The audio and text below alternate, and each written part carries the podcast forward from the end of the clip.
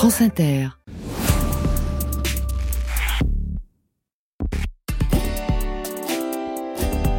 France Inter.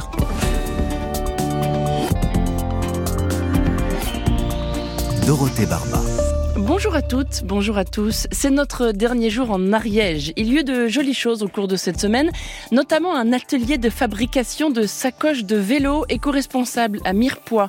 Alors évidemment, vous vous êtes tous connectés en même temps sur le site de Ricardo Vieira et vous nous avez écrit pour dire qu'il ne fonctionnait pas. C'est simplement qu'il était saturé, mais il est à nouveau opérationnel. Vous pouvez vous précipiter sur velocidad.com pour admirer les sacoches.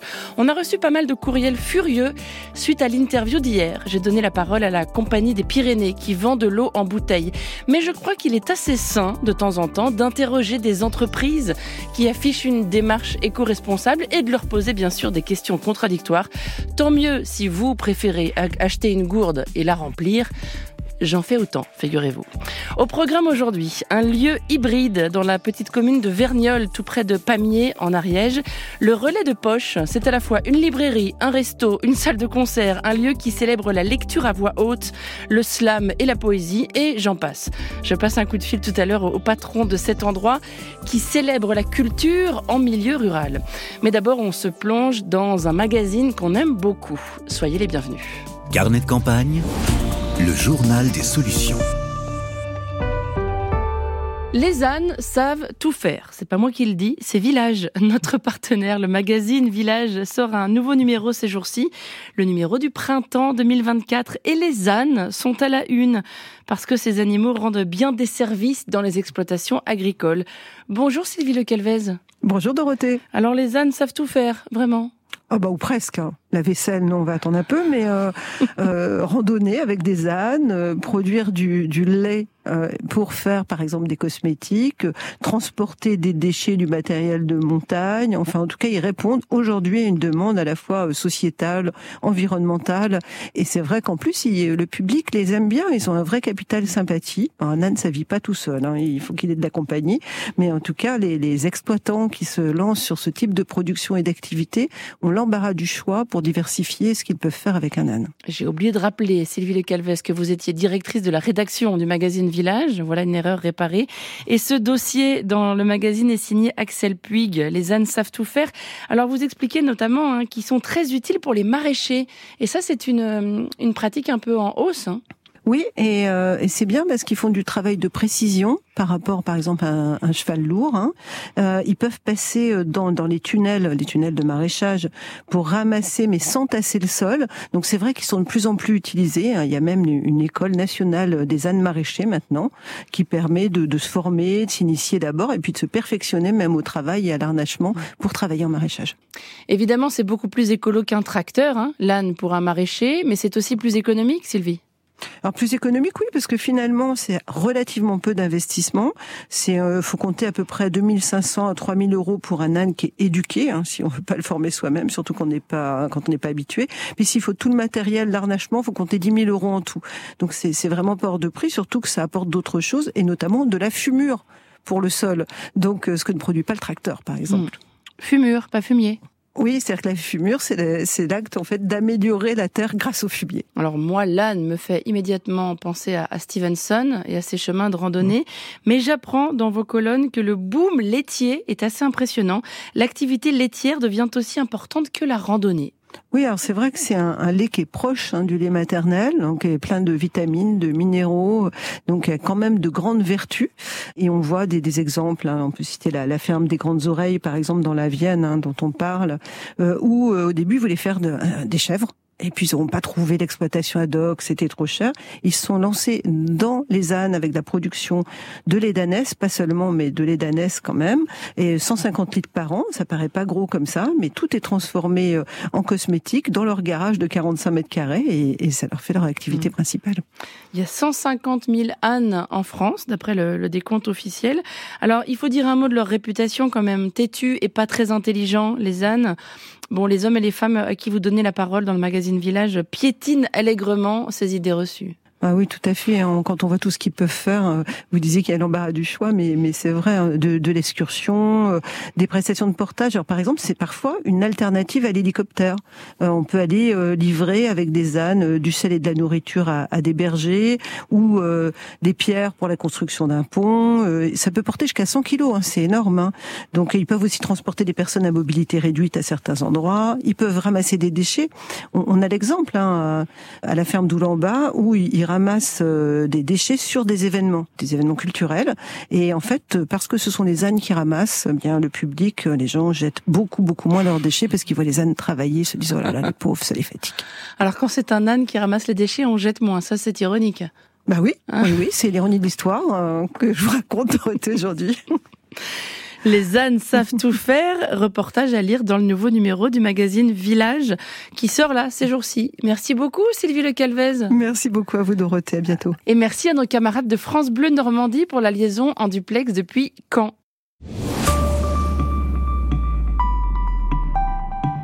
Message d'auditrice reçu dans la boîte mail de l'émission concernant l'Ariège où nous passons la semaine. Pauline nous écrit pour signaler une entreprise ariégeoise qui s'appelle Laine Paysanne, fondée par Olivia Bertrand, tisserande et Paul de la Tour, éleveur au vin. Cette entreprise valorise les laines françaises et tente de redynamiser cette filière. Prête à porter, accessoires, plaids, coussins et surtout de sublimes tapis, écrit cette auditrice.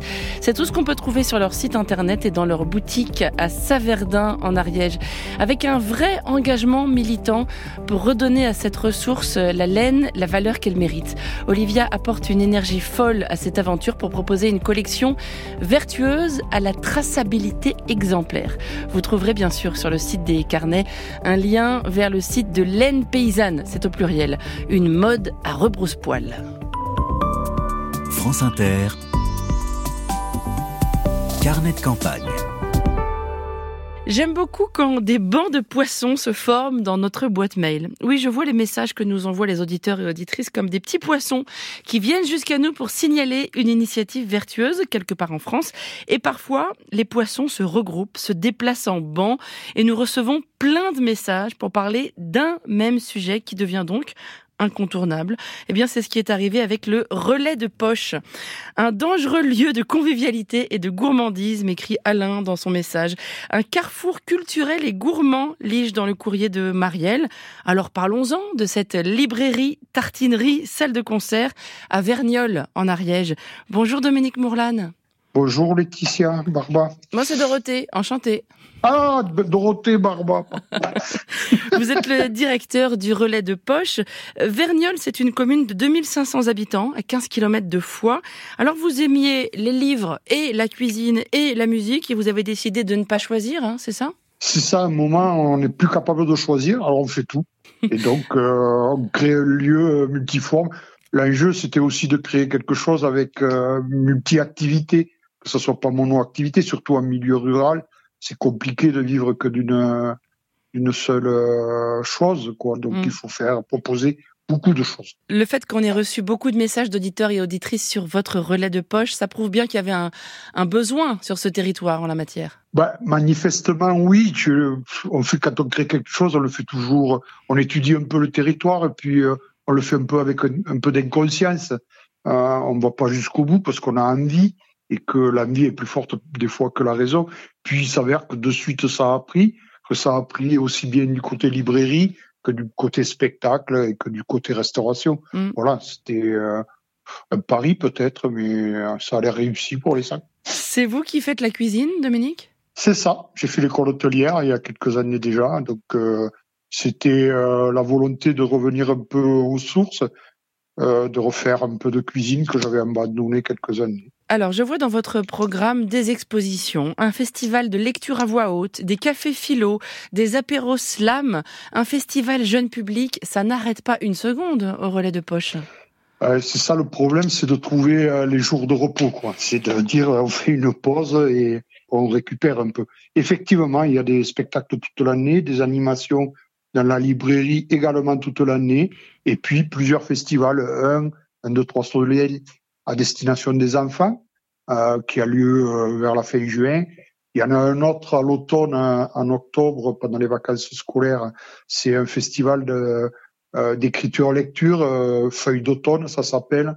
Et puis, en début juillet, on fait un festival de chansons françaises, puisque c'était la première volonté du lieu, c'était de, faire de la chanson française de, de création. Et donc, on a un, festival de quatre jours en, en, juillet dans les jardins de la, de la commune. Et puis, mm. on a rajouté, parce que on a on n'arrivait pas à s'arrêter. C'est pas un festival, mais ça va le devenir à force. On extériorise le relais de poche dans un château qui est à, 4 km du lieu, qui est sur la commune Vergnol, qui est le château de Fiche, qui est un magnifique, magnifique vestiaire. Et on fait euh, un peu la fin de saison là-bas avec euh, euh, les différentes activités qu'on peut avoir durant l'année, que ce soit de la danse contemporaine, que ce soit du jazz, que ce soit de, de la chanson ou du théâtre on exporte tout ça là-bas. Voilà, ça fait une chose de plus. Et, une dernière ah, chose. encore, non, je t'ai plus. Je... plus. C'est que nous sommes aussi euh, jeunesse musicale de France à Riège et que on a cette activité-là aussi tout au long de l'année. Hmm.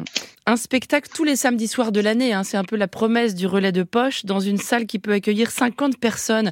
Ça n'est pas rien dans une si petite commune. Bah, c'est euh, ça, c'est le résultat un peu de de mon parcours, c'est-à-dire moi j'ai toujours été euh, de manière volontaire bénévole ou, ou très impliqué dans l'éducation populaire. Donc euh, c'était quelque chose qui était important pour moi. Et à s'installer euh, dans cette maison que nous avons à Vergnol et qui avait toutes ces possibilités-là, on avait vraiment envie de, de remettre le dans ce désert culturel qu'il y avait, euh, de remettre la culture en milieu rural euh, dans un cadre d'éducation populaire. Et là, donc il fallait faire des propositions et surtout être à l'écoute du public pour faire évoluer ces propositions. Mm. Et c'est ce qu'on fait depuis bientôt dix ans. Quoi. Comment est-ce que vous pourriez définir la couleur musicale de cet endroit? Ben, Tout part des livres, tout part des mots, tout part des phrases. Et il faut que, que ce que l'on a dans la librairie, on le retrouve et dans l'assiette et sur le plateau de, de spectacle. Il faut que ce que les artistes nous amènent, le spectateur reparte avec ses mots et, ses phrases pleines la tête. Donc de la chanson à texte, surtout. Ah, c'est de la chanson à texte de création, oui. La poésie aussi a toute sa place au relais ah. de poche, je crois. Ça vous tient à cœur, Dominique? Particulièrement. C'est un gros rayon que j'ai euh, euh, dans la librairie. Euh, et je l'ai pas pour la vente, parce que c'est pas ce qui se vend le mieux, la poésie, vous en doutez. Mais c'est c'est un plaisir d'avoir tous ces livres. Et puis, tous les ans, on reçoit, on reçoit des auteurs, des, des poètes, comme nous avons reçu euh, Abdelatif Labi, Hélène Dorion, une, une québécoise, Jean-Pierre Siméon, et puis euh, là, prochainement, le 26 mars, si je me rappelle bien, nous aurons Dick Hanegarn avec Bolo, oh. qui viendront pour nous, pas pour chanter, mais pour nous faire, euh, nous, nous conter leur création autour de d'Arthur Rimbaud en poète et négociant. Donc nous aurons un, superbe spectacle de poésie pour le printemps des poètes. Dick Hanegarn, donc, à l'affiche du Printemps des Poètes, au relais de poche. Vous citiez à l'instant Jean-Pierre Siméon. Il a écrit un livre qui s'intitule La poésie sauvera le monde. Vous en êtes convaincu aussi? Ah, mais ça, j'en suis convaincu. Et pour renforcer ça, je viens de lire euh, Christian Bobin, Le Murmure, que je vous recommande tous. C'est un livre magnifique qui renvoie directement à Jean-Pierre Siméon. Vous, êtes optimiste quant à la pérennité de ce lieu, le relais de poche, Dominique? Oui, c'est toujours délicat en milieu rural de, de maintenir l'activité euh, pérenne. Mais bon, on a, on a mis des solutions en place. Il y a beaucoup de bénévoles qui sont autour de nous. C'est pour ça, quand vous me dites qu'il y a eu un, ban de, poissons, ça m'étonne pas. Ils sont venus en meute. On a beaucoup de bénévoles qui, qui viennent euh, quand ils ont le temps, quand ils ont la motivation. Donc, ce qui permet de faire tourner le lieu aussi. Bon, voilà, on est dans le paysage culturel euh, ariégeois, hein, ça c'est clair, euh, avec une place à part, puisque on n'est pas conventionné, on est c'est une entreprise euh, associative euh, privée, on va le dire comme ça, et, on se débrouille avec ça, et on se débrouille très bien avec ça d'ailleurs. Longue vie au relais de poche, c'est à Verniol, en Ariège. Merci beaucoup Dominique Morlan. Je vous remercie et bonjour à vos auditeurs. bonne journée à vous, au revoir.